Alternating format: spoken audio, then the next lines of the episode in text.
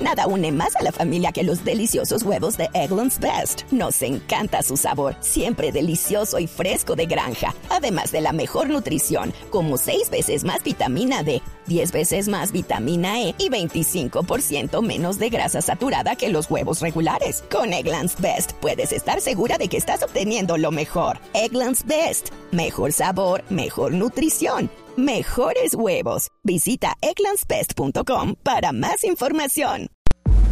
En Blue Jeans, un columnista nos contó.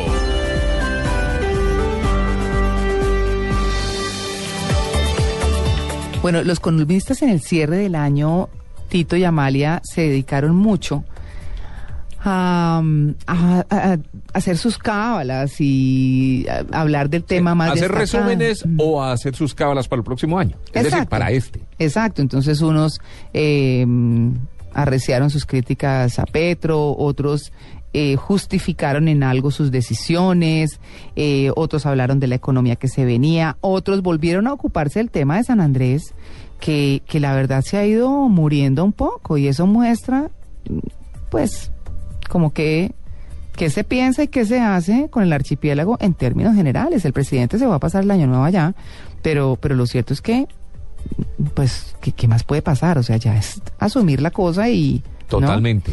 Pero a propósito del tema de paz que estábamos hablando con Juan Camilo Maldonado ahora, Oscar Iván Zuluaga, que usted sabe que fue ministro del, del expresidente Uribe, que es economista, bueno, fue ministro de Hacienda eh, y bueno, y fue, y fue nombrado mejor ministro en el 2009, ¿no?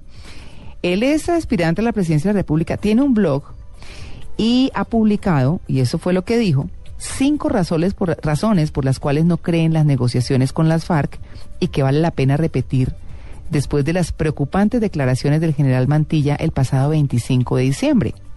Dice, esos cinco puntos específicos son los siguientes.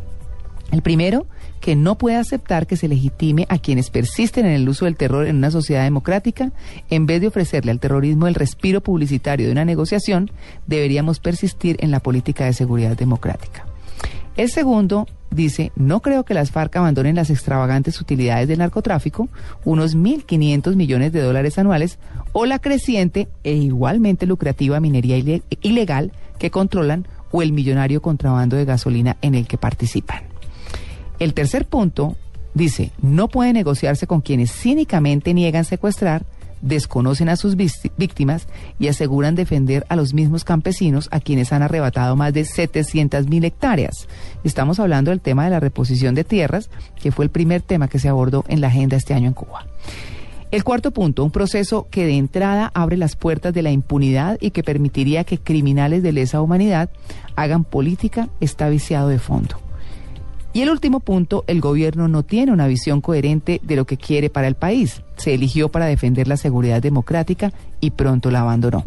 Se posesionó hablando de premisas inalterables para la paz y no exigió su cumplimiento. Eso es lo que nos contó este columnista, estas reflexiones y sus recorridos por el país, dice, validan su convicción de que el mejor camino hacia la paz es el de la seguridad que garantiza la protección de los ciudadanos, diezma el terrorismo y genera las condiciones para su desmovilización y sometimiento a la justicia. 7 y 55.